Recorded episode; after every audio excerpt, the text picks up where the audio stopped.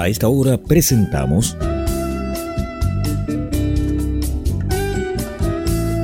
Pienso Luego Extinto, programa sobre el vino, las viñas, los viñateros y el mundo que se vive entre vendimias. En esta mesa con amigos vamos a catar y a conversar de este maravilloso y ancestral alimento que ya transita por nuestras venas. Salud y bienvenidos.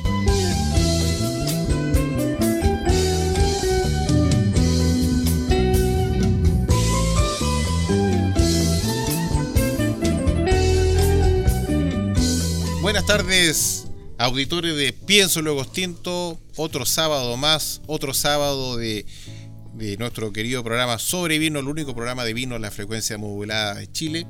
Nos está escuchando usted a través del 89.5 del dial de la frecuencia modulada y también por www.portalesfm.cl. El día de hoy nos encontramos con nuestros paneles, con panelistas eh, estables completos, don Pedro Narbonas y don Maximiliano Mills, quien cada uno va a presentarse el día de hoy. Hola, ¿qué tal? ¿Cómo están? Eh, muy contentos. Estamos acá transmitiendo en vivo desde Maipo Alto, diría en, en una viña espectacular que con su dueño, así que creemos que va a ser un gran programa. Y Max, yo creo que tú deberías presentarlo. ¿ah? Buenas yo- tardes. Porque está más cerca, yo creo. Buenas tardes. Eh, contento de haber hecho este viaje en este fin de semana veraniego y feliz que nos haya recibido aquí eh, alguien que uno cuando ingresa en el vino empieza a escuchar, oír, hablar, pero que hoy día, gracias justamente al vino, ya es mucho más cercano, amigo y que nos recibió eh, con su tiempo ya escaso pre-vendimia. Buenas tardes Álvaro. Álvaro Espinosa de Viña Antillal. Hola, buenas tardes. Muchas gracias por, por venir ¿eh? este sábado. Feliz de tenerlos aquí en la viña. Carlos, Pedro, Max, bienvenidos. Muchas gracias al dueño de casa y explicarle a nuestros queridos auditores que nos encontramos en los terruños, ¿ya? Eh, aquí en la zona del Valle del Maipo, ya en Huelquén de Paine, que este sector en particular se llama Fundo, el fondo, más parte del Fondo del Escorial. Esta era la antigua hacienda El Escorial, que hoy estaba con diferentes parcelas. ¿eh? Eh, Yo tengo aquí eh, 20 hectáreas en, en la antigua hacienda El Escorial, eh, 10 plantadas con viña. Compramos este pedazo de tierra el año 2003. ¿eh? Comenzamos a establecernos acá en el Maipo Alto. Bueno, y debo decir que antes de preguntarle por, por las cepas que tiene y Claro. los vinos que hace, debo decir que tenemos que estamos arriba en el techo, en el techo de la, de la bodega, bodega. de la bodega de vinos, con una vista espectacular al campo. Sí, estamos en una vista de 360 grados. Se ven las parras, se Sí. ven almendros, se ve la cordillera. eh, hermoso lugar. Y Napo, Álvaro, cuéntanos un poco de estas de estas estas plantaciones que tú tienes acá. ¿Qué variedades tienes y en, en qué te encuentras? Mira, aquí tengo, eh, en realidad Antillal comenzó a 8 kilómetros de acá, en, en la calle Padre Hurtado, en una parcela chiquitita de una hectárea, que fue lo primero que compramos. La idea en ese momento, yo era enólogo de Viña Carmen, había estado trabajando mucho en, en viticultura orgánica y en el interés de poder hacer, eh, practicar la agricultura sin una presión comercial, poder eh, enseñarle a los hijos la viticultura y, y a la vez aprender de- de- del cultivo orgánico que yo estaba comenzando, empezamos a plantar la viña, plantamos una hectárea en, este, en la parcela 68 de Padre Hurtado y, y comenzamos a hacer vino en pequeña escala, eh, que fue la primera bodega garage que existió en Chile en el año 98, fue la primera vendimia que tuvimos ahí. Así, ¿eh? La Claro. 98. 98. Y era- No existía nada, bueno, no existía, no, no, los móviles no existían, eran no solamente Pedro. Los chanchos, los chanchos menos. los, los Casablanca Off. Tampoco, eran solamente grandes bodegas en Chile, no habían pequeños productores, yo creo que fue el primero. Eso, eso es una, eso genera un montón de complicaciones porque no existe la maquinaria No para existe pa- comprar no botellas, las prensas, pa comprar nadie te vende botellas, los corchos, porque aquí está, estaba por lo menos hecho todo para los grandes. ¿no? Claro, bueno, ese fue el gran eh, problema que tuvimos, especialmente los insumos. A conseguirte, tenemos que comprar, me acuerdo, eh, cápsulas para cinco años y estocarlas. todo era así. Ah, Porque nadie te vendía en menos, en menos cantidad, cantidad. Y, y nosotros producíamos muy poquito, era una bodega muy las, chiquitita. Las máquinas, las máquinas también. También. Ha, costado un montón hoy día. Bueno, hacíamos hay- mucho a mano, muy Claro. artesanal. Hoy Mira. día ya tengo mejores maquinarias. Oye, pero- pregunta, ¿tienes alguna botella de esa vendimia guardada? Me quedan creo tres botellas del Ay. 98. Ah, eh, Mano arriba. Y tenía, tenía muchas. Y, y me robaron una vez, me entraron a robar a, la- a la bodega y me sacaron solamente las botellas viejas de la, de la biblioteca. Me sacaron como 30 cajas. y después crimen, recuperé algunas, recuperé algunas de unos chicos aquí de- de- del barrio que las sacaron. Y, y al final, pero, Ay, pena. Se vendieron algunas A de ver esas. si las podemos fotografiar después lo, lo, que, Sí. lo, lo que tengas para, Bueno. para conocerlo. Y, Bueno. y, perdón, y en los inicios de esta de, de- de este esta- proyecto. de este proyecto y en los inicios del manejo orgánico, también me imagino que era difícil porque porque no, no habían insumos. No, eh, claro. Y no había tampoco el el conocimiento. conoci- el o sea, conocimiento no claro, estaba, en el no fondo. estaba. Porque ahí fuiste un, un pionero, en el fondo, en el manejo orgánico de vides de, de para vino. Sí, sí. Fue complicado porque, como tú dices, no, no existían ni los insumos ni el, ni el conocimiento de cómo se hacía. Yo tuve la suerte de al trabajar en Viña Carmen, eh, ellos eh, tenían eh, relaciones con el grupo Brown Forman, de los dueños de Jack Daniels en Estados Unidos, que eran nuestros distribuidores de, de Carmen en Estados Unidos. Y acababan de comprar los Brown Forman Fetzer Vineyards. Y Fetzer era la primera bodega orgánica en California. Fueron de la familia Fetzer, que eran pioneros en viticultura orgánica en los 70 en California.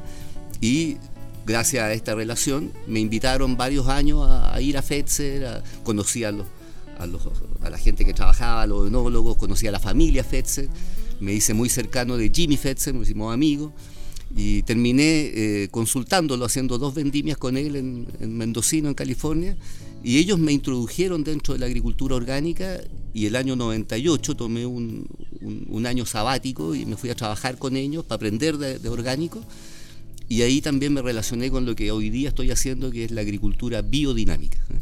¿eh? Pero sí, fue complicado porque cuando nadie sabe, yo tampoco sabía, y mucho error y de aprendizaje, pues, eh, éxitos y errores. pues. Y esto fue en forma paralela en, eh, implementación tanto en tu viña cuando partiste como en Carmen.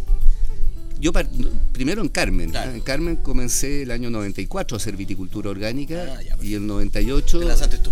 el 96 Sí. planté la viña yo y el 98 tuve mi primera vendimia orgánica y me lancé yo.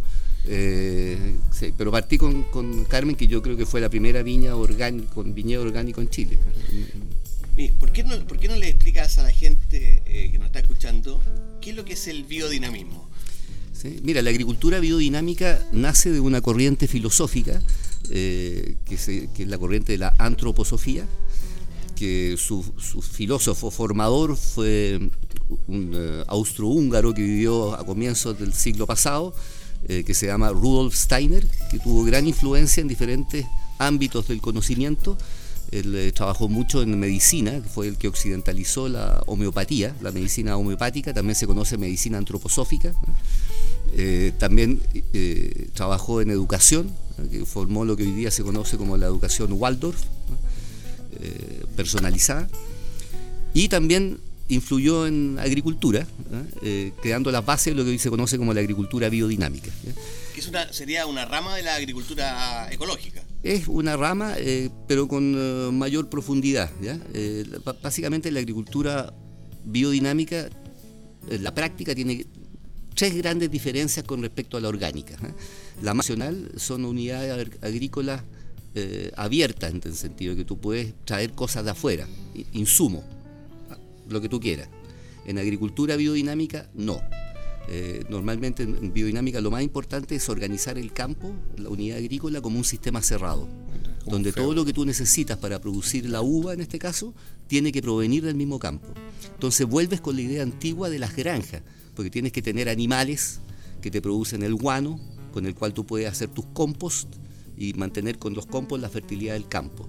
Pero a la vez tienes que tener empastadas para poder nutrir y alimentar a tus animales. Entonces al final logras este concepto de unidad agrícola eh, con policultivos, con diferentes rubros, claro. sustentable también. Entonces, eso está muy, muy, muy importante, este concepto de, de organización del campo como un sistema cerrado, porque tú expresas la individualidad de este campo. Los sistemas agrícolas abiertos, o sea, los sistemas agrícolas convencionales o químicos, todo lo que el campo carece, el suelo carece, tú lo puedes traer y cambias la condición del lugar, cambias la fertilidad del lugar, puedes cambiar el pH del suelo, encalando, puedes, al final eh, organizas a, la medida de tu mano, digamos, como tú quieres que funcione. En mi caso no, yo tengo que adaptar mi manejo a la condición propia del campo y eso te permite expresar la individualidad de este campo, que este campo, como las personas, son todas diferentes, todos los campos son diferentes y se expresan también de manera diferente. Es lo que los franceses llaman terroir, la expresión de terroir. Eso es lo más importante. Y hay dos más, dos diferencias más que las voy a decir cortitas para no latearlo. la, la, segunda importancia es que en biodinámica se consideran los ritmos del cosmos, no solamente el sol, que lógicamente ordena la agricultura, el, ritmo solar, pero también el lunar, que el lunar eh, genera fuerzas de, levedad y de gravedad en, la, en la, Tierra, eh, que eh, influyen en los procesos de vida. Entonces, la biodinámica trata de ser socio con estos movimientos y tratar de hacer los trabajos cuando el vegetal, cuando la planta o el animal está más sensible a recibir el trabajo. Entonces nosotros organizamos los, manejos agrícolas mirando los movimientos de la luna, del sol y, tenemos un calendario astronómico para poder organizar estos trabajos. ¿eh? Que era como antiguamente se hacía la agricultura. Tú vas a, lugares rurales y el, mm. campesino sabe que en qué momento tiene que poner la semilla porque va a ser más exitoso la, la, germinación y la planta. Eh, eso nosotros lo rescatamos. Y la última diferencia, que quizás es la más difícil de explicar, es que para, para los compost, para la nutrición de las plantas, nosotros trabajamos con hierbas medicinales, las mismas que se ocupan en salud, como la, manzanilla, la camomila, la chilea, la corteza de roble, el diente de león, la valeriana. ¿eh? Todas esas hierbas nosotros las vitalizamos en restos de animales y después las agregamos al compostaje para activar el compost, para que la digestión dentro del compost sea mejor y el compost sea más rico en microbios, en nutrición y también en fuerzas de vida, lo que eh, la biodinámica trabaja con la energía también, no solamente con la materia, también con la energía que la materia puede aportar o, que, eh, lleva. Eh, por lo tanto, estos estas hierbas nos ayudan a tener compost más rico, más rico en, nutrientes y más rico en microbiología. Eh, tengo una pregunta que espero que se destruya un, diría que es un es un habitual mito mito que hay en que uno escucha a viñateros y agricultores que Dicen, yo, yo no puedo arriesgarme a perder una cosecha si me cambio a orgánico. Mito, realidad. Yo creo que son mitos. Yo creo que ah, hay situaciones vitícolas que quizás eso que tú me estás diciendo, esa, esa afirmación puede ser verdadera, pero no creo que en una condición como la que tenemos nosotros. Tendría que ser eh, climas muy limítrofes, o sea, muy límite para el cultivo de la vid, donde realmente puedas sufrir una pérdida, una cosecha. En general, eh, mi experiencia, que llevo más de 20 años eh, en, esto, nunca he perdido una cosecha. Eh, al contrario, la calidad de mis cosechas yo encuentro que han mejorado ¿eh? en términos de, calidad de vino. Eh, es muy difícil que en una condición como la, chilena, con un clima mediterráneo bien definido, con las estaciones, donde hay una viticultura altamente sana, casi no existen problemas de, enfermedades en Chile, tenemos las condiciones ideales ah, para producir de manera orgánica. Quizás no hay ningún país en el mundo que tenga estas mismas condiciones. Eh, por el la, mismo aislamiento geográfico que tenemos, tenemos no existen pestes que, existen en Europa y en Estados Unidos, en Chile no las conocemos. Eh, entonces la viticultura chilena es muy sana y por lo tanto tenemos condiciones ideales. Ahora, si tú me dices un, no sé, un productor de Alemania, eh, ah, quizás puede ser más, más complicado en, ciertas condiciones de mucha lluvia, de muchos ataques de hongos, podría tener algún problema. Ahora, mi experiencia es justamente lo contrario. Eh, eh, en base a la agricultura orgánica, tú logras tener plantas más resilientes, más resistentes a las enfermedades, que se mejoran eh, o, que, sufren mucho menos los ataques de enfermedades, porque justamente tú las estás alimentando con una mejor comida. Por lo tanto, la planta. El problema, el problema de las pestes y los problemas eh, fitopatológicos es, por la manera como nosotros cultivamos. La nutrición, el fondo, Básicamente, la, manera del monocultivo es el principal problema cuando tú tienes solamente una especie. Va a generar alimento para todos los microorganismos y insectos que comen esa especie. Ah, Viña, por ejemplo. Al tener alta cantidad de comida, aumentan población y devienen una peste, constituyen una peste. En ambientes biodiversos, donde hay diferentes especies coexistiendo en el mismo lugar, tú tienes eh, hábitat para insectos que van a ser beneficiosos y van a controlar los que atacan a la viña. Y también microbios que van a poder vivir y controlar a los que... Se produce un balance en la naturaleza. Y por lo tanto, los problemas son mucho menos frecuentes. Ah, en, en, términos prácticos, por ejemplo, para la gente que está escuchando, yo creo que mucha gente que te voy a poner un ejemplo, eh, el oidio. El oidio que es un hongo que ataca a la vid eh, favorece en el fondo su multiplicación cuando la uva todavía no cambia de color por, su grado de acidez. ¿Tienes problemas de oído? ¿Cómo tú controlas ese...? Bueno, el oído se controla con azufre y orgánicamente tú puedes aplicar ah, azufre. Ah, perfecto. Ahora te controlan los niveles de azufre. Se supone que tú tienes que aplicar menos azufre que lo que aplica un viñedo convencional. ¿Está permitido el azufre Está en, un, en, un, manejo... En un manejo orgánico. Mm. Ya. Ahora, bien, el problema de las plantas, que se, ponen sensibles a, los hongos es por cómo tú lo alimentas a las plantas. Cuando tú le agregas nitrógeno de manera eh, artificial y en alta cantidad para mejorar la producción, que es lo que hace la agricultura convencional, agrega altos niveles de nitrógeno. un desbalance. La planta mm. crece inmediatamente, pero en este crecimiento acelerado sus tejidos son más eh, eh, delgados y por lo tanto son más sensibles a la penetración de hongo y de insectos. Entonces, la fertilización que tú le das a la planta artificial te genera plantas más débiles.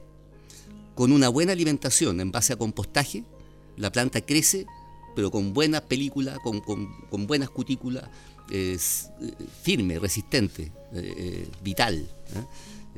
por lo tanto, está todo muy relacionado.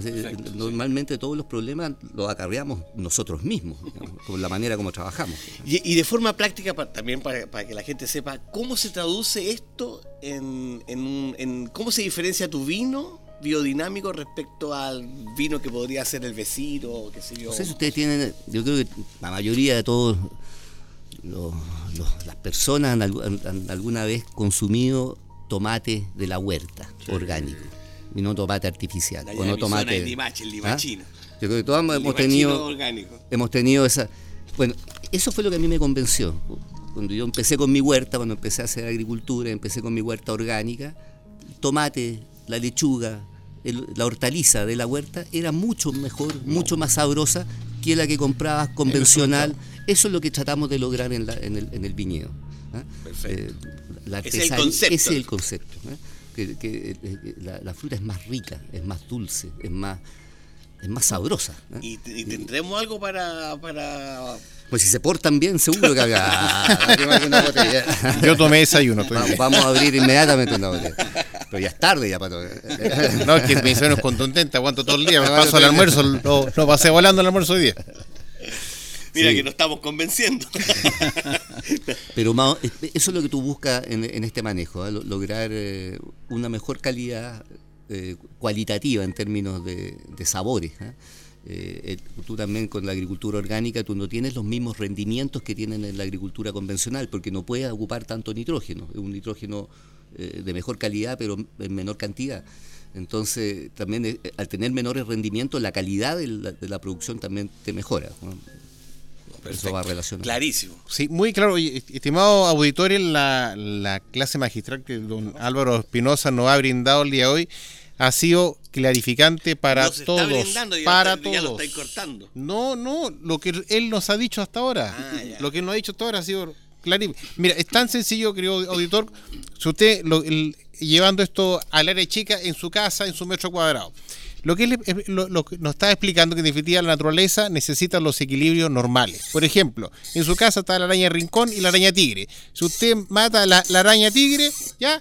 ¿Qué pasa con la rincón? Se va a prohibir por toda la casa. Déjela que exista porque una, cuida, una la cuida a la otra y así. La vida siempre es así. Está el yin y el yang, la noche y el día, todo debe estar equilibrado. Por eso pienso que el oxito está presente en el día. Vamos ahora, Max, a, nos va, A tener fe. Álvaro nos va a presentar, nos va a hablar de, de sus vinos, de sus vinos que trajo. Eh, así que cuéntanos, Álvaro, ¿qué acabas de descorchar? ¿Qué maravilla acabas de descorchar y, y de qué se trata esto? Mira, acá le acabo de escorchar el Pura Fe Carmener, ¿eh? Eh, que es un vino de, de acá, de, ¿Está la de cámara? la casa. ¿Está la cámara? La añada 2016, creo, ahí. 16, la que tenemos abierta. 2016. 2016. Eh, este Carmener bueno, es de, de cultivo orgánico. eh, básicamente aquí nosotros comenzamos con los vinos íconos. ¿ah? El primer vino que produjimos fue el, eh, el Antillal. ¿ah? El Antillal, eh, que, es un- que es una mezcla de, de- de variedades, que lo vamos a gustar después. Y hace alrededor de unos seis años atrás lanzamos esta línea Pura Fe con las ganas de, de poder acercar más el- nuestros vinos a mayor cantidad de consumidores. Por lo tanto, está en nuestra línea de entrada, ¿eh? la, eh, la línea de, menor, de menor precio, siendo un vino eh, costoso. Es un Carmener 100% del Maipo, de este viñedo, producido de manera orgánica, envejecido un año en, eh, en barricas eh, francesas todas, pero no nuevas, sino que de, de 3 y 4 años de vida las barricas. Y la idea es hacer un vino con el carácter de la variedad en este caso, el carácter del Carmener, pero también con, con la identidad del lugar, ¿eh? la identidad del, del Maipo Alto, la identidad de, de- de acá, de- del Escorial de Huelquén. ¿eh? Eh, por So- lo tanto, tratamos de... La vinificación que hacemos es muy similar a lo que hacemos en el campo, de, de mínima intervención. ¿eh? Por lo tanto, todo es levadura nativa, No es filtrado. es filtrado solamente antes de la botella por 3 micrones, digamos, Ah, para sacar Ya. las cosas, las cosas muy gruesas. ¿eh? Sí. Eh, pero por ejemplo, aquí en, en la bodega no ocupamos eh, ningún tipo de clarificación, no ocupamos ni albúmina, ni gelatina, no ocupamos enzimas, tampoco ningún producto de tratamiento. Lo único que se ocupa acá son dos insumos, sulfito y ácido tartárico en los carmener, porque a veces tienen acideces bajas que hay que tocarla Ah, un poquito está, para, para eh, equilibrar el, el vino. ¿eh?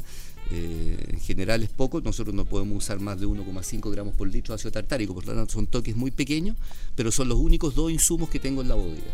Por lo tanto, es el mismo concepto del el campo, cosa que la identidad del lugar se exprese en el vino. Eso es lo que tratamos de, buscar.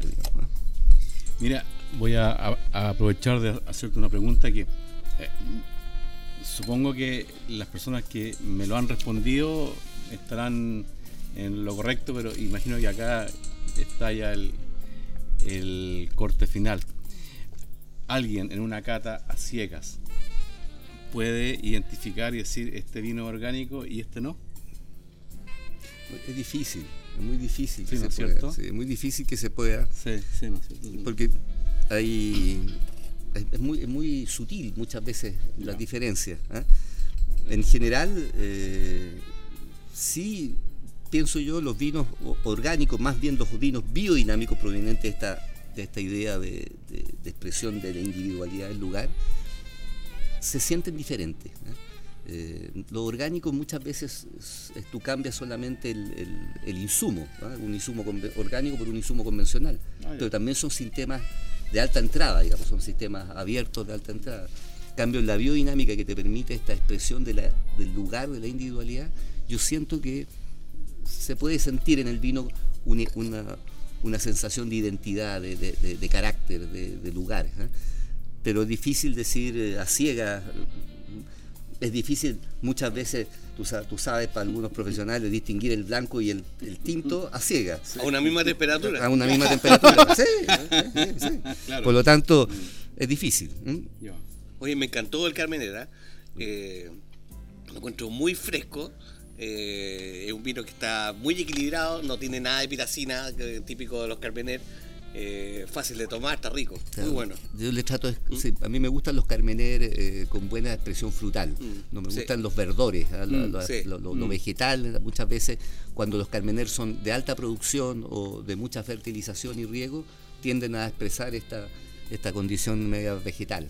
Eh, yo, mis viñedos los ven, son bien eh, desvigorizados, producen poquito, la uva está bien madurita. Poquito pero bueno, poquito, pero, bueno. bueno. Ahí querido... Sí, me gustó, de hecho, pero me han quitado las palabras de la boca, sí. De hecho, mira, el, este Carmener 2016 que, que estamos degustando esta tarde, noche del día de hoy. Pura fe. Pura fe, exactamente. Eh, tiene un aroma que me recuerda una que está un poquito resfriado, pero lo principal es que, como tú bien indicabas, Álvaro, esa, e, esas vasijas que recién recorrimos por la bodega que gentilmente nos, dio esa oportunidad de, conocerla, que algunas indicaban año 2017, 18, 16, y haciendo alusión que son de 3, 4 años, ya que, que se están guardando ahí, y nosotros los vimos en vivo y en directo pucha, increíble que por fuera la barrica tenga un color y una forma y por dentro se esté gestando algo tan agradable que estamos degustando esta tarde de hoy. Pero yo voy para otro lado. Vamos a ir a nuestro primer corte por el avisajes y regresamos de ahí, mis estimados auditores. No se olviden que estamos transmitiendo en 89.5 el dial de la frecuencia modulada y nos encontramos aquí en Viña Antillal junto a Álvaro Espinosa. No se olvide también oírnos a través de www www.portalesfm.cl. Volvemos de ahí. ¿Gustas del buen vino y también del cine? ¿Quieres interiorizarte de esta armoniosa unión? En el libro Vinos de Película, del escritor y comentarista Maximiliano Mills, nos enteramos de las mejores películas y documentales sobre vinos. Solo descárgalo en amazon.com. Maestranza Etol más de 50 años en el mercado dando soluciones a nuestros clientes en la reparación y fabricación de repuestos industriales. Cumplimos con los más altos estándares de calidad, mantención de despalitizadoras, diseño e instalación de estructuras de acero inoxidable, tuberías SMS y todo lo necesario para la industria del vino. Maestranza Etol, calle Eusebio Lillo 261, teléfono 32 221 44 16 Valparaíso.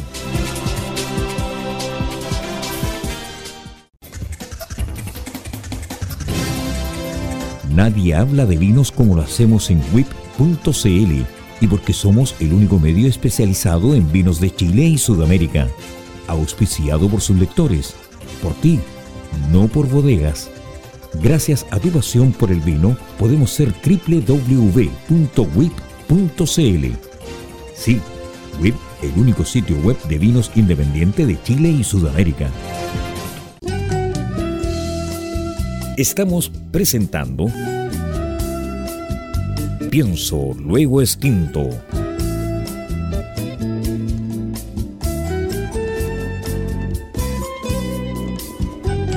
Bueno, luego de este pequeño avisaje comercial, ya, según, si, gracias a ello nos encontramos parados donde, estamos, ya, y podemos recorrer Chile y avanzar y salir un poco de nuestro de nuestra ciudad de confort allá Valparaíso, Viña del Mar, y desplazarnos hasta aquí hasta Valle del Maipo, en la zona de Huelquén de Paine, en los terruños de don Álvaro Espinosa. Ah, y le indicamos que estamos aquí en la viña Antillal, que significa Hijo del Sol Mapuche. No lo olvide. Antillal significa hijo del sol mapuche. Agradecer también a nuestro sonidista. ¿Hijo del eh, sol o hijo del sol mapuche? hijo del sol. Hijo del sol. En mapuche. En, en mapudungun. En mapudungun. Hijo del sol. Hijo del sol. Exactamente. Ah, era, era Oye, haber un sol mapuche, un sol. No, no, no, no, nunca tan específico. bueno, agradecer a Alex Navarrete, nuestro sonidista, que gracias a él de, eh, nuestras grabaciones quedan en buen en buena forma. En FM Estéreo. En FM Estéreo, exactamente. Bueno, Maximiliano Mil, seguimos con nuestro segundo segmento y vamos a hablar de qué nos toca. Eh, yo creo que algo muy importante que es. si el vino en Chile creo que cumple 500 años el 2051, que eso fue la, primera cosecha en, Santiago. Estamos viviendo en, estos últimos 20 o 25 años varias, varios hitos y, varias iniciativas que solamente traerán mejores vinos. Uno es la recientemente creada en septiembre pasado eh, Asociación de Viñas Orgánicas y Biodinámicas de Chile, del cual tú Álvaro eres uno de sus gestores. Y con empezaron con 10 viñas. Sí, claro. Eh, mira, la idea era eh, poder tener un grupo en el cual compartir eh, nuestras necesidades, pero también nuestras ideales, la, la, manera como poder promocionar la agricultura orgánica, biodinámica y, cómo poder comunicar lo que estábamos haciendo de una mejor manera creo yo que la agricultura biodinámica ha sido difícil de entender, eh, porque viene de una corriente filosófica, porque no es fácil eh, eh, practicarla y menos entenderla si uno no tiene contacto con la tierra o con, un sistema agrícola. entonces hay, mucho de, desentendimiento, de que, aleja a veces el mismo nombre del consumidor. Te asusta. Te asusta, ¿no? asusta, ese biodinámico, ¿qué pasa? Eso? entonces queríamos de cierta manera poder eh, trabajar para ayudarnos en hacer la agricultura, pero también para poder comunicar de mejor manera qué es lo que es la agricultura biodinámica y lo que nosotros estábamos haciendo. ¿eh? Eh, llevamos un año y esperamos seguir y, creciendo con, la asociación. ¿Y, se viene algún evento, feria, degustaciones al público? Sí, yo creo que todo eso, vamos, hicimos una primera eh, degustación al público para presentarnos en sociedad, digamos, y la idea es hacer más de esto y también trabajar eh, internamente eh, con, visitas técnicas que tenemos para poder mejorar también nuestro manejo, ¿ah? nuestro manejo de, los, de las viñas. Y, recién nos contabas que, o sea, eh, oficialmente son viñas orgánicas y biodinámicas, pero nos explicabas que por extensión un vino de estas características además es vegano. Sí, claro, porque la biodinámica no te permite ocupar productos de origen animal en el proceso productivo de la viña, del vino. Por lo tanto, todos los vinos biodinámicos no terminan siendo veganos. Claro, terminan siendo veganos. ¿eh? Independiente que para la, para la producción de la uva sí ocupamos animales en el cultivo de la viña. ¿eh? Pero no en el proceso productivo. No hay albúminas de huevo, no hay gelatina animal. Eh, no podemos ocuparla nosotros en el vino. Porque, o sea, hoy día hay que reconocer que el nicho de consumidores veganos, tanto de alimentos y de vino, está creciendo. O sea, y yo creo que va a crecer mucho más con los problemas medioambientales, es un, movimiento que tiene que crecer y seguramente va a seguir creciendo. Y eso, esos problemas medio, medioambientales que estamos sufriendo como, país y a nivel global, eh, ¿cómo una agricultura biodinámica los puede enfrentar considerando que tenemos que alimentar a 7 mil millones de habitantes en este planeta y que mucho de la alimentación de esta gente se basa en base a cultivos a nivel industrial de alta producción que se ocupan eh, productos que nos que no están que, que no van en, la línea del biodinamismo pero que es necesario en el fondo para alimentar a tanta gente. Eh, es difícil mira eh, los problemas los problemas de, alimentación en el mundo no están relacionados a un problema productivo, están más relacionados a un problema de distribución se produce mucho más alimento del que se consume. Problema que se distribuye muy mal, se produce un tercio que se pierde. Se pierde porque no llega al consumidor finalmente. Por lo tanto, yo te diría que eh, eh, el, problema de que la agricultura orgánica produce un menor rendimiento no te va a generar un problema alimenticio. Al contrario, te va a generar una mejor calidad de alimentación. Pero eh, pero siempre eh, se ocupa ese argumento para, para eh, crear ambigüedad con respecto a la productividad orgánica. Entonces yo digo que el problema de alimentación es un problema de distribución, no de producción. Y lo, lo, segundo, el, eh, me decías tú que perdona, se me fue la segunda, la, primera ¿Cómo, ¿Cómo, el bio Ah, ¿cómo te puede ayudar? Ayudaba al, sí. cambio climático partiendo porque la agricultura convencional es una agricultura que depende del combustible fósil. ¿eh? La mayoría de los insumos, de los insumos agrícolas convencionales, químicos, los insumos químicos, vienen de un proceso productivo en base a petróleo. Eh, nosotros no lo ocupamos, esos insumos. Por lo tanto, ya ahí existe una disminución del uso del petróleo en, en la agricultura.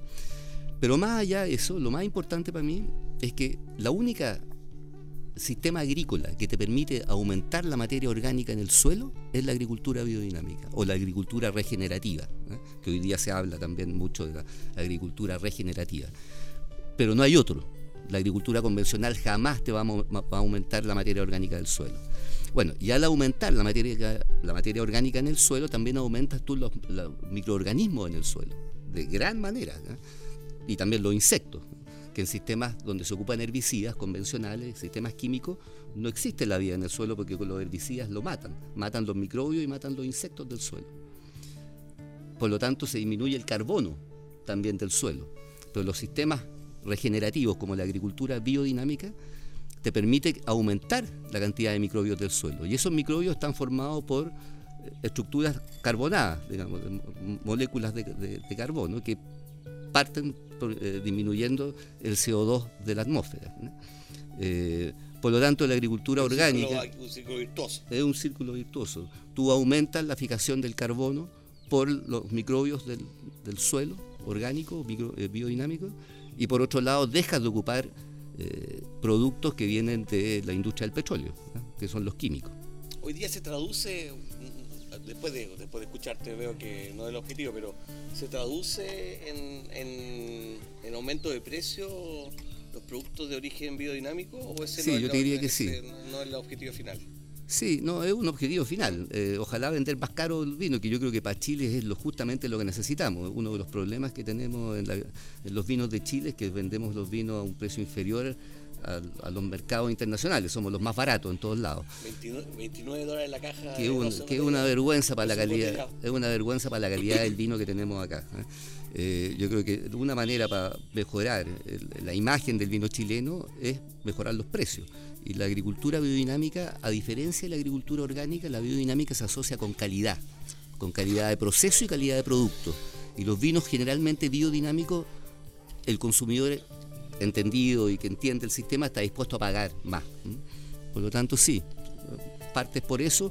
Yo no me metí a hacer biodinámica por eso, pero sí es un beneficio también que tus vinos son, eh, son mejor cotizados, digamos, en ciertos mercados. excelente, hay todo un trabajo, toda una mentalidad y toda una forma, al final una forma de vida. Yo, yo, entré a hacer este tipo de agricultura básicamente porque estaba preocupado por los problemas medioambientales, digamos. Los problemas de contaminación de los suelos, los problemas de, contaminación de los alimentos ¿ah? o, de, residuos de pesticidas en los alimentos y en los productos de, agricultura convencional, todos tienen residuos de venenos. Eh, que lógicamente son trazas y, los doctores, la medicina dice que no, no ejerce ninguna acción negativa, pero sí hay residuos de veneno cuando tú tomas un vino convencional o, comes una fruta convencional. Un tomate. Estás comiendo residuos de veneno, de productos químicos. Entonces, concepto. cuando tú quieres cero, tienes que ir al orgánico. Y eso es lo que yo estaba, buscando. Y el beneficio del medio ambiente. Claro, me, recordó otra frase que, o sea, eh, dice, cuando te preguntes por qué la comida orgánica es tan cara, pregúntate por qué la comida chatarra es tan barata. Y ahí... no, absolutamente. Siempre lo sano, obviamente, y roga más tiempo, mayor preparación, mayor dedicación, pero termina beneficiándote en forma directa tú. De hecho, hay un programa en Chef's Table en, en, en, en Netflix, que les pasa la confundida por ahí. no sé qué está en Netflix, un país parece eh, hay un, chef que recomienda y te dice, come lo que quieras a la hora que quieras, pero por favor prepáratelo tú mismo. Pues la gente ah, fácil en este tiempo agarra el teléfono, el pedido, el llamado, pide lo que quiera, ¿cachai? Y llega de todo a tu casa. Y te está comiendo una cantidad de elementos que no te hacen bien, ¿ya? Y tiene evidente, tú lo ves en la calle y ves cómo está la, gente, es, normal. Pero dedícate el tiempo a hacerlo tú mismo. Come a las 3, 4 de la mañana, lo que tú quieras, pero prepáratelo tú con tu elemento que tenga en tu casa y te quedas mucho, mucho más sano. El concepto es el mismo, siempre hay que cuidarse. Ya, ya lo decían los, los, filósofos en la antigüedad. ¿Qué estamos tomando, Álvaro, ahora? Ahora acabamos de servir el, nuestro vino, quizás. Es nuestro caballo de batalla, porque lo que más vendemos que es, el Cuyen. Cuyen. en mapuche, en mapudungún quiere decir luna, y es como el ensamblaje opuesto a nuestro vino ícono antillal. Este es una, una mezcla de cuatro variedades, es, eh, principalmente Syrah, Cabernet Sauvignon, Carmener y un poquito de Petit Verdot. O sea, tiene esas cuatro variedades. Un año de guarda en barrica. Eh, aquí usamos todo francés, toda barrica francesa, un tercio nueva, un tercio un año y un tercio dos años y un vino con mucho carácter, mucha personalidad, eh, un muy buen valor en términos de relación calidad-precio y, y nos han dado muy bien. Estos vinos, si la gente los quiere comprar, ¿dónde los puede, dónde los puede comprar? ¿Dónde, Conseguir. ¿Dónde los puede conseguir? Nosotros nos distribuye en Chile. la vinoteca. Ah, perfecto. Bien. Entonces estamos en todas las vinotecas de Chile. Y en restaurantes también eh, que ellos mismos nos Ellos distribuyen y otros tantos que también nosotros hemos distribuido. Y, así que estamos en restaurantes y en, eh, y en tiendas especializadas. El mundo del vino también nos tiene. Eh, no estamos sí en, en supermercados. En supermercados no estamos. Y otra cosa, ¿ustedes hacen enoturismo en este lugar tan lindo? Sí, sí. ¿Cómo Tenemos- la gente puede venir a, a conocer la viña? ¿Cómo los ¿Es contactan? ¿Con reserva, sin reserva? ¿Cómo? Sí, con reserva. Con Ya. reserva. eh, lo ideal es que manden un correo a marina.antillal.com. Antillal es con Y ¿ah? y latina Y. Y ahí agendar una, una visita. Marina es, la- es mi señora y es la, la gerenta de acá, la que maneja el negocio. Y, y ella, ella organiza las O sea, visitas. ella es la que manda. Ella es la que manda. Como en todo, en todo buen lugar. Ya, ya viene, ¿eh? Sí, exactamente. Viene, nuestro viene último segmento va a estar y invitado. perdona, ¿y qué es lo que ofrecen cuando hacen enoturismo? ¿Qué le ofrecen a la gente que viene? ¿Degustaciones? Sí, degustación y una visita guiada especialmente explicando lo que es la agricultura que hacemos, la agricultura Ya. orgánica biodinámica, visita a la bodega y después aquí mismo en esta terraza normalmente se degustan los vinos, en Ah, estas mesas, donde estamos sentados ahora. ¿Se puede venir a almorzar? Eh, No, se podría, se podría, hemos hecho picnic cuando nos ya. han pedido, Ah, ya, todo es conversable. todo conversable, Perfecto. dependiendo de cuánto quieren pagar. Ah, Dependiendo de la billetera. Ajustable a la necesidad y los gustos del cliente. Qué la bueno, qué necesidad de bueno. lo que ustedes, Sí. sí, sí, se- hemos recibido, hemos hecho almuerzo, de todo. O sea, en caso de que alguien acá aparezca en helicóptero, ahí. También, sí, También. Asado, obvio, al- obvio. al- o Con- sea, con- al palo. Yo creo que de más alcanzo el helicóptero acá sacamos la. Realmente el que anda en helicóptero anda sin billetera, eso sí, ¿no? ¿te fijado? Nos han llegado también, lo recibimos ahí en, la- en el pochero que tenemos de, de alfalfa para los animales, ahí normalmente para el helicóptero cuando viene en helicóptero la gente, pero también llegan, también llegan. Y si alguien tiene algún, anda en una emergencia, puede venir a comprar botella acá. Sí, también, también se puede comprar. Ah, estupendo. El contacto es marina.antillal.com. Hay página de Instagram, Facebook. Tenemos Instagram, eh, Antillal Wines, Ya, y, y eso. eso. Súper. ¿Qué te parece el vino, Max? Maximiliano Mills. Oye, ¿mi libro cuándo? Eh, Pero deja que, te, que ya, una cosa menos. ya va, ya va Paco. Oye, ya va Paco. el libro más caro. No, si el libro ¿Ah? se está No, pero elástico. elástico. A, a- a ofrecer siete. Siete, mi, mi, No, son mi colección. Siete veces siete, es decir que no. No, es que estoy en, en- en un trato con el Mercurio para hacer un. Para, para, para que todos los jueves me saquen un libro y ahí. Todos los juguetes, es decir, próxima semana. A 1990. Qué bueno. Vas a tener que comprar a 1990. No, a mí, ya sea blanco o tinto, a mí me gusta el vino que sepa a fruta. Así que me encantó. ¿Te gusta el Petit Verdot a ti? Poquito, po- poquito. ¿Ah, Y, o sea, podría decir que uno me, me cambió la vida hace poco, en diciembre, pero era porque había estado añejado por, por 12 años, así que estaba mucho más templado. Pero yo, yo o sea, soy de fruta. Fruta en blancos, en tinto, a mí me gusta la, la fruta, no sé, la piña, La sandía, los melones. la, la, la- la guinda, la trufa. Así que me, me, me encantó Cuyen. El, el Petit Verdot es un cepaje de muchos cuerpos, eh, de, de- de- de mucha potencia. Yo aquí lo agrego en un 5 o 6% en la mezcla y le da mucha estructura al vino. ¿eh?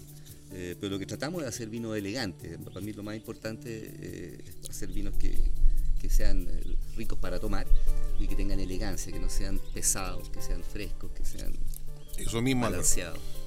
¿Con qué recomendarías tú acompañar este brebaje espectacular? musicalmente. No, Ah, no. comida. En comida. Quedan unos minutos para la música. Quedan unos minutos para la música. Quedan unos minutos para la música. ¿Con qué lo recomendarías tú? Yo creo que estos son vinos bien versátiles, ¿ah? Eh, andarían bien con, con carnes, si es que a la gente le gusta la carne, pero también anda bien con pasta. ¿ah? Eh, con pizza. Y yo lo, yo lo he tomado con pescado también.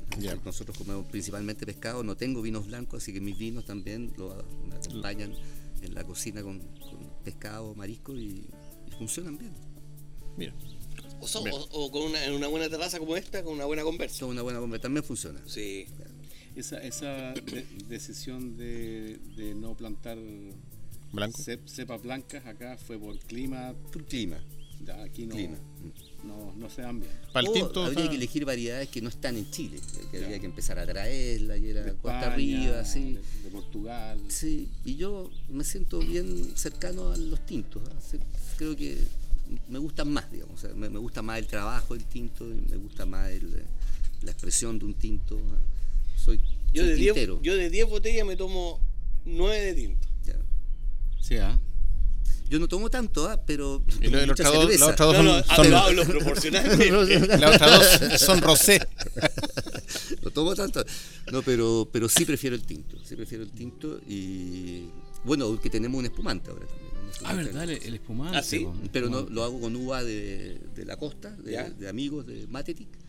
Lo hago con ellos. Ah, mira. Y también uvas orgánicas, biodinámicas. Y lo- ¿Cómo se llama el espumante? Se llama Antillal Medianoche. Es una noche. Que también está en el mercado, muy rico. Antillal medianoche. mira. 36 meses con las lías. ¿ah? Con- o sea, de método tradicional, 36 meses con lías. O sea, muy rico. No, eh, y mira Álvaro, ahora que estamos en, en esta época en, en- en donde casi 300.000 jóvenes eh, que terminaron su enseñanza media y están ahora pensando en, en qué estudiar, en qué, en qué postular, eh, ¿cómo fue haber sido hijo de un enólogo y en cuánto te influyó para tú ser también enólogo? Mucho, mucho. Eh, mi, mi abuelo, Lautaro ¿Ya? Espinosa, era corredor de vino. Mira, O sea, hacía- sangre, ya. eh, vendía vino a- Sí. a granel, de Claro, las viñas, claro. de los productores a las viñas. Ya. Y mi padre, por eso creo, se relacionó con el vino, porque empezó a trabajar, yo creo, con, con mi, con mi abuelo. Y bueno, hizo agronomía y estudió enología y después se dedicó mucho a la docencia. Mi papá fue profesor de la Universidad Católica de Enología por toda su vida, hasta que jubiló. Y bueno, yo de chico me. yo- mis hermanos son 12 y 13 años mayores que yo, una hermana y un hermano, entonces yo era como el concho, el más chico. Y eh, me acostumbraba a salir con mi viejo los fines de semana, a veces tenía que ir los sábados a ver bodega y yo lo acompañaba. Y siempre me impresionó los olores, me, me atraían las Mira. bodegas, no por olo- los olores agradables, sino por los, porque eran olores fuertes, hacia borras, a- a- eh, no sé, siempre me impresionó eso, eso- esas bodegas así heladas y con, Esa con humedad, sí. Ah, con las con canaletas. canaleta al medio donde se refrigeraba y las cubas de Raulía y el chabría y la cuba y era un olor hediondo a veces. Y no sé, pues crecí acompañando a mi padre al campo y me gustó siempre la vida del campo. Yo soy citadino, viví siempre en ciudad, mi padre tenía ciudad, hasta muy, hasta ya mayor se compró un primer campito en la isla de Maipo, pero nunca vivimos ahí, nosotros vivimos en Santiago, pero siempre quise irme a vivir al campo. Ah, Eh, no sé, me, me gustaba la, los espacios abiertos, los jardines grandes. Yo vivía en una casa chica, pareada, donde no tenía mucho jardín, como que, que quería, quería que mis cabros vivieran, que mis hijos vivieran con espacio y con campo. Y, y por eso viví siempre, nunca volví a la ciudad. Yo desde que me casé con la Marina, nos casamos jóvenes los dos, ella tenía apenas 21 años, y nos fuimos dos años a estudiar a Francia, yo estudié enología y ella estudió historia y letras, y después volvimos, y, y nunca más volvimos a Santiago, de ahí vivimos acá en Buin, primero en Talca, después aquí en Buin, y aquí nos quedamos, pues, en Paine. Oye Álvaro, una consulta. ¿Con qué tema, canción te gustaría elegir para que nuestros auditores estén en su casa deleitándose esta tarde noche? Mira, me gustaría que escucharan un blues Ya. de un hijo mío. Ah, mira, Él tiene un grupo que se llama Dorio y el tema se llama Princesa Nativa. mira. Vamos a escuchar entonces Princesa Nativa por Radio Portales FM en el 89.5 el dial de la frecuencia modulada. DJ Alex, te tocó labor.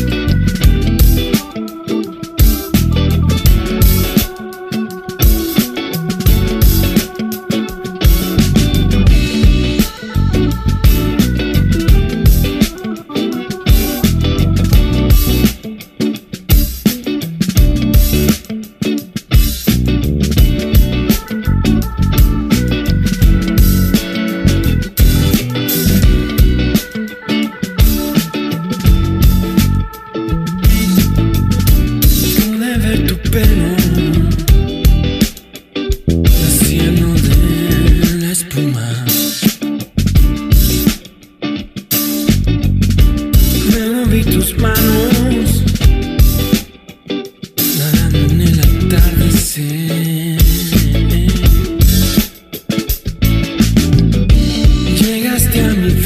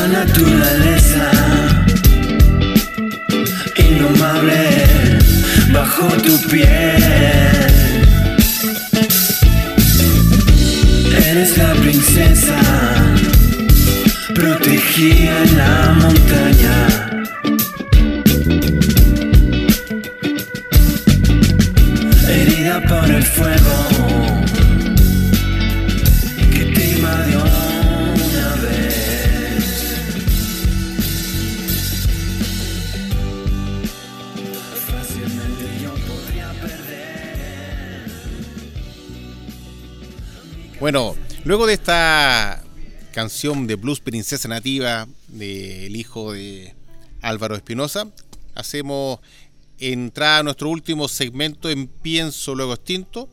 Y mi estimado Maximiliano Mills, ¿qué podemos decir por ahora? Eh, tenemos el honor que se ha in- incorporado la otra mitad de Antillal o eh, esa, esa, esa gran compañera que uno siempre sueña y o sea busca, pero acá ustedes ya llevan bastante juntos. Bienvenida Marina Ashton, eh, esposa, señora.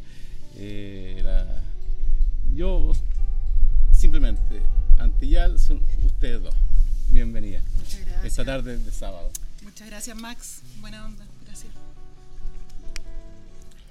Eso, y se puede secar un poquito más el micrófono para que pueda salir tu voz, si no se nos va a perder en el, en el espacio. Marina, ¿desde cuándo que estás involucrada en Antillal? ¿Cuáles son tus labores acá? Porque yo veo que tú las haces todas. Así que cuéntanos un poco, eh, ¿cuál es tu función diaria en Antillal? ¿Qué es lo que te gusta hacer? ¿Para dónde va la micro? ¿Cuáles son tus sueños? Mira, te cuento, yo me incorporé a Antillal, bueno, en realidad al principio empezamos el año 96 plantando la viña, ustedes saben eso, pero yo empecé realmente como a trabajar acá el año 2000, eh, porque Álvaro ya estaba muy, muy sobrepasado entre su trabajo diario y la bodega, así que me tocó meterme acá, empezar a, a exportar, a aprender, porque no tenía idea. Y poquito a poco, bueno, fuimos aprendiendo entre los dos a hacer todo y hoy día, mira, Mirabor es, es un poco de todo, pues, una empresa chica como somos nosotros, eh, desde preocuparme de que estén los productos, desde preocuparme también un poco del campo, etiquetar, exportar, las hacemos todas. Administrar. Eh, y funciones diarias, bueno, depende del día. Eh, pero normalmente comienzo el día tempranito revisando todos los correos, porque en, general, en Europa tú sabes que son horas más, entonces hay que contestar temprano a los clientes, cualquier necesidad. Así que eso es como lo que primero que hago y después me pongo a hacer las cosas diarias, que si falta algo hay que ir a comprarlo, etcétera, etcétera. Eh, el papeleo, atender visitas. Eso cuando viene la gente, está, porque recién estábamos hablando de, de que ustedes hacen en, en turismo y reciben gente. Eh, generalmente lo recibes tú. Sí, generalmente yo, pero también ahora, eh, bueno, no- nosotros trabajamos con dos de nuestros tres hijos en la bodega, ¿ya? entonces ellos también nos ayudan, ¿ya? Ah, Entonces ahora tengo un poquitito más de ayuda, ¿ya? Si las visitas de repente les pido a ellos, otras veces las hago yo, ahí nos vamos como turnando, viendo cuáles son las labores del día y quién, quién puede tomar cada cosa. Por eso es importante en el fondo que la gente que venga a conocer la viña lo haga con reserva. Sí. Porque las actividades son indeterminadas y son siempre hay cosas que hacer en el campo. Claro, claro, y no tenemos como una persona que esté como esperando a las visitas solamente en eso. Entonces sí pedimos que nos reserven con uno o dos días de anticipación. Eso. Así que ya lo sabe, señor auditor. Ingrese por favor a la página de Antillal.com. www.antillal.com, busque el enlace, el link por ahí donde diga que dice turismo, reserva. Sí, turismo, reserva ¿Ya? o contacto. Y contacto ya, y ahí mismo hace su reserva, pida ahora, véngase para acá, le, lo va, va a dis- disfrutar muy agradable vino, va a tener una espectacular vista y lo van a, tra- a tratar como su casa, como su casa. Sí, eh, yo sé que ustedes son, son, eh, son, o sea, personas muy, muy sencillas, aunque hacen estos vinos maravillosos. Pero quisiera, quisiera, o sea, contar una anécdota que la, que la he tenido guardada casi ocho años. Me ocurrió en, en Mendoza, eh, fui con, un amigo de, de esta- Estados Unidos, re- recorrimos viñas, fuimos a catas y un día en el hotel nos dicen, mira, sabes que hoy día a las 7 en tal parte hay una, hay una cata. Ya fuimos, era un ma- matrimonio joven, entre 30 y 35 años, y presentan sus vinos y al final así como que se dicen sí, y somos una viña orgánica. Ah, yo escuché, estoy hablando año 2013. Terminó su presentación, yo espero, me voy acercando, le digo, oye, yo soy de Chile, rico, rico los vinos, oye, eh, ¿tú habrás escuchado de Álvaro Espinosa? Y voy a intentar citar palabra por palabra, no, no, le, no, le, no, le, no le- voy a nada, a colocar. Y el tipo se echa para atrás y dice, pero Álvaro Espinosa, pero Álvaro Espinosa, él es el dios sudamericano del vino orgánico y biodinámico. Se imaginarán el pecho como se me habrá hinchado y, y- o sea, yo estaba pensando, así como en Chile existen ídolos del deporte como su vecino Carlos de Gabardo, yo espero y creo que Chile va a ser un país mejor el día que personas que han, que han hecho tu labor en el biodinamismo y en el vino orgánico sean ojalá tan conocidas como un, un deportista. Pero esta historia siempre te la a- a- había, había, Gracias. había, había intentado con- con- contártela, pero Bonita, Max, muchas gracias. Yo también tengo algunos clientes, trabajo con una viña en Argentina, entonces por ahí me pueden haber eh, conocido. ¿ah? Eh, y llevo, yo creo, más de 20 años trabajando en Argentina con diferentes, no con una, pero ellos pololeando con diferentes viñas allá.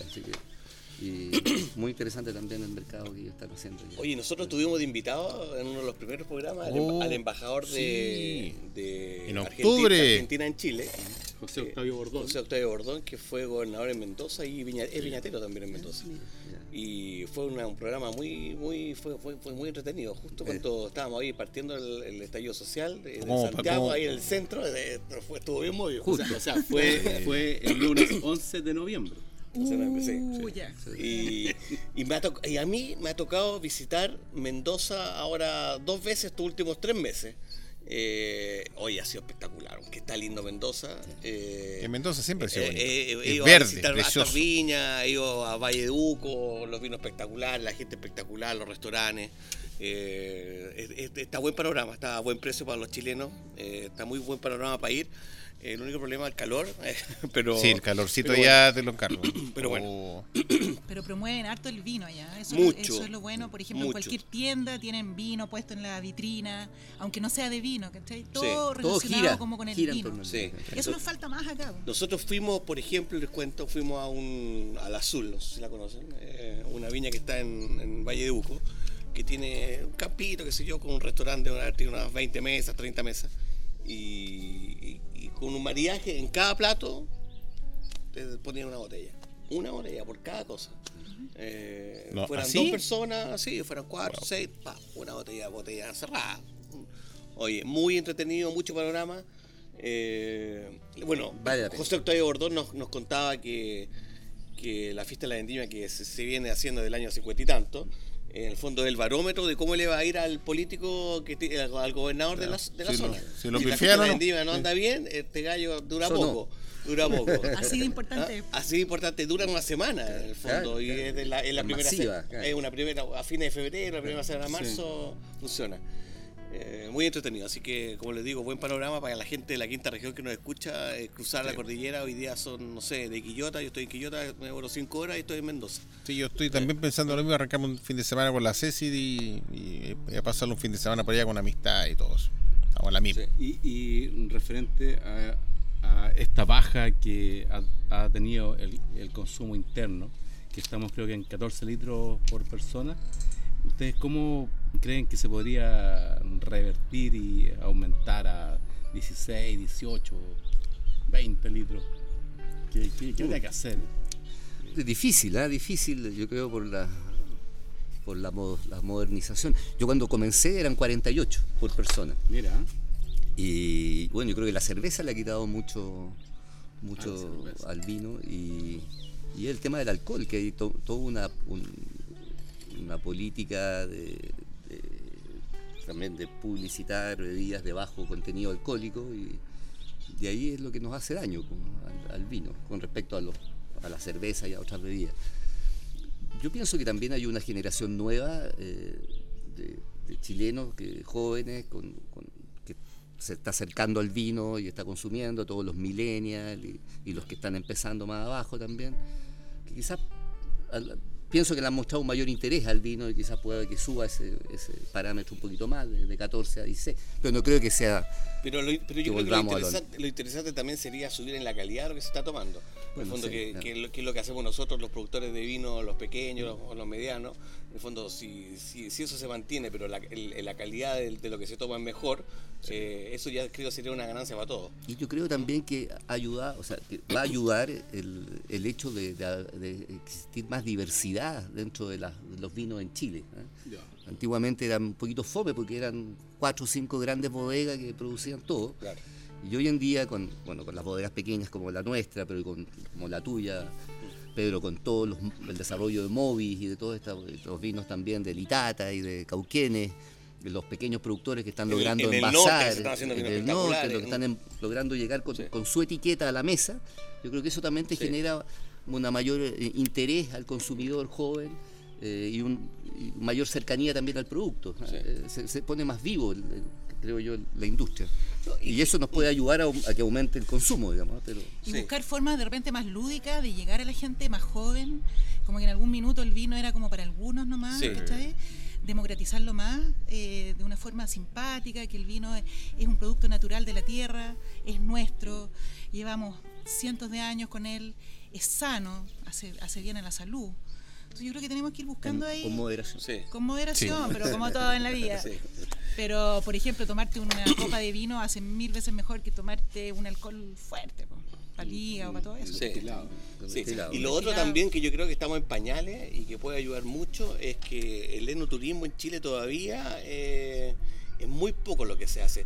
No sé cuántas viñas somos, pero seremos 200 viñas que recibimos gente. Claro, y es todo principalmente, y es principalmente extranjero. ¿Ah? Es muy poco el chileno que va a visitar Viña. Eh, Está Sí. empezando, yo creo, eso. eh, Eh, cuando Nadie nosotros- profeta en su tierra. Claro. A mí me pasa donde estoy y a mí me van a ver más santiaguinos o extranjeros que gente de donde, que Claro, donde vivo y eso que igual están al lado. Igual. Eh, y eso yo creo que es- es- ahí hay mucho mucho que hacer. En Argentina, Argentina tiene, no sé, tendrá el triple de bodegas que nosotros y hace mucho más enoturismo. Bueno, Están que más hablar- condicionadas, tienen restaurantes en las bodegas, tienen eh, mucho más cantidad de hoteles pequeños en la industria del vino. Sí, Bueno, pero- y su población local también es más grande. Sí, pero, tam- pero también la superficie que ellos tienen no es mucho más grande que nosotros.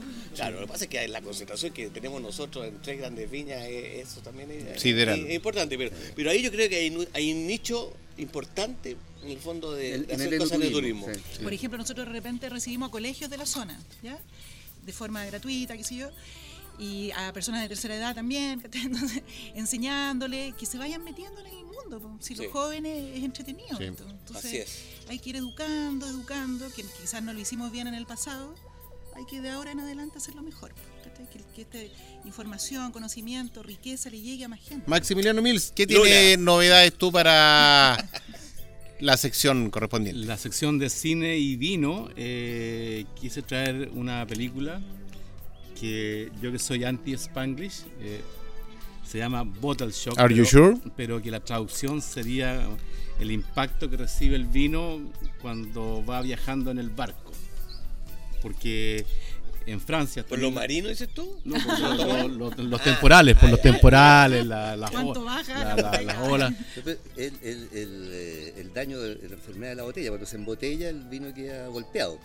Claro, claro. en- en- en- en lo- en lo- es que en, en Francia hasta 1976 despreciaban el, el vino de California principalmente porque decían que si viaja 15 días en un barco y las tormentas del Atlántico Norte hacían que el vino llegara No, a- era- agi- era porque agitado. No, querían- no querían vino en su industria Sí, nomás. pues. Bueno. Ah, Bueno, Entonces, este mito fue derribado cuando, eh, a ver, en París había un inglés que tenía una pequeña tienda de vinos que se llama Steven Spurrier, ustedes saben quién es, eh, y eh, se le ocurrió, o sea, él insistía en que los vinos de California eran tan buenos como los vinos franceses. Y, y se fue de su bolsillo a California en su autito, recorriendo viñas, escogiendo vinos, se lo llevó a Francia y eh, organizó una cata a ciega solamente con, exper- o sea, con un jurado de franceses. No, no, no, no, no cuento más. Eh, no, porque, o sea, lo, lo, lo- la, la película. Pero si Claro, un comentario la- la- tienes que. Eh, pero, pero sí, eh, esto fue en 1976. es- Esta, esta cata a ciegas se conoce como el juicio de París. eh, cambió la industria del vino para siempre eh, y que no solo no, no solamente los franceses podían hacer los mejores vinos del mundo. Es una película, mm, o sea, no es un do- documental, es película, es, es muy amena, es muy entretenida, está muy bien hil- hilvanada y para una tarde que se viene otoñal junto a unos vinos antillal y alguna charcutería, es un excelente panorama. Max, Véanla. hablemos del vino, ya que nombraste Antillal, al nombre del vino que, se, que lleva el nombre de la viña, Antillal. O sea, en realidad que, que Marina o Álvaro nos cuenten un poco de, de este vino, que es el tercer vino que estamos degustando antes de sonar el Exactamente. programa, porque Sí. es uno de los vinos íconos que merecen... Tenemos que mencionar. Absolutamente, Sí, absolutamente. este es nuestro vino ícono, Antillal, de etiqueta naranja, eh, como, La como cámara- es conocido. El eh, Antillal es un- el primer vino que hicimos, partimos con este vino el año 98, fue la primera cosecha, y en- hoy en día la selección de los mejores viñedos que tenemos en este campo es principalmente Carmener, eh, la base de la mezcla, el 50% es Carmener, eh, del cuartel 7, que, que está un poquito más allá eh, ensamblado con Cabernet Sauvignon y con Syrah. ¿ah? Eh, aproximadamente un 35% de Cabernet y un 15% de Syrah. Eso es más o menos, año a año va cambiando un poco, pero esa es la mezcla. Este vino es envejecido en, en barricas de roble francés, de encina francesa, por 18 meses. Eh, la mitad de las barricas son nuevas y la otra mitad de un año, o sea, muy buena calidad de barricas también. Y nada, pues este vino que nos ha dado las mayores, las mejores y mayores satisfacciones. Sí, cuando empezamos nuestro proyecto, en realidad nuestro, nuestro sueño, nuestra idea era hacer solamente un vino. Y era Antillal, fue Antillal. Pero después, eh, con el correr de los años, nos dimos cuenta que teníamos que sacar otros vinos porque si no, no íbamos a sobrevivir.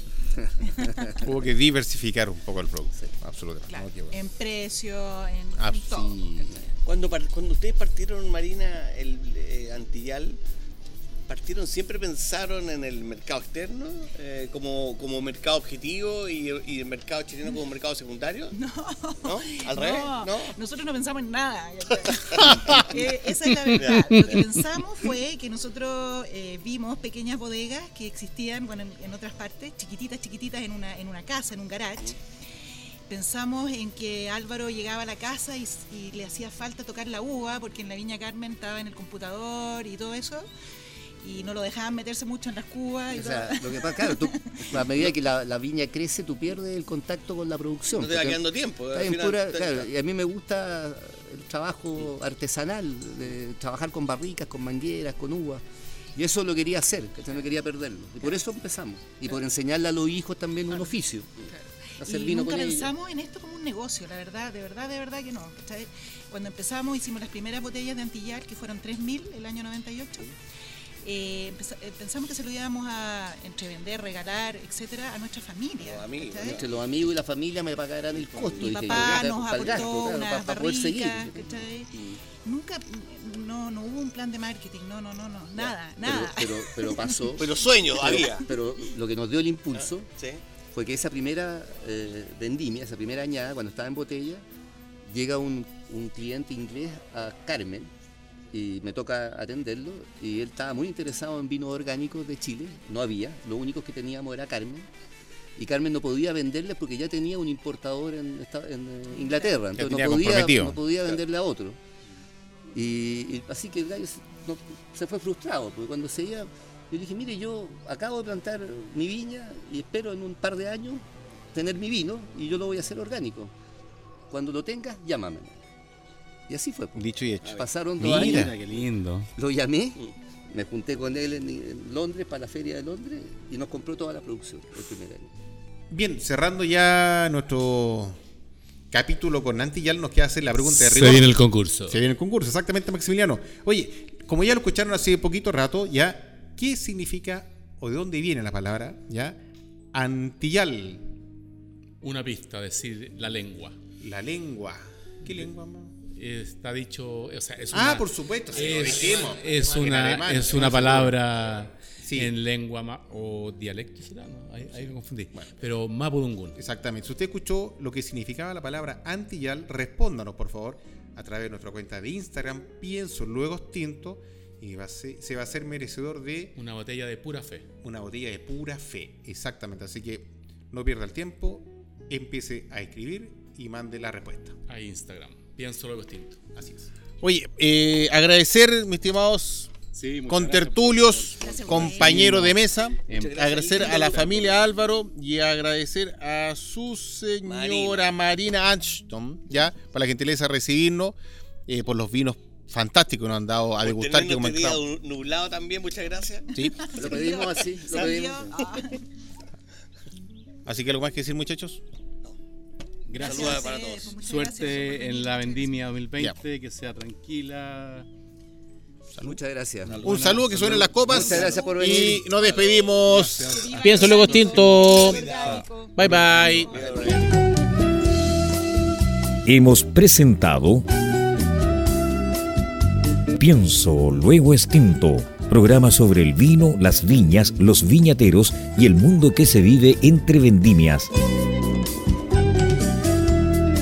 En esta mesa con amigos hemos catado y conversado de este maravilloso y ancestral alimento que ya transita por nuestras venas.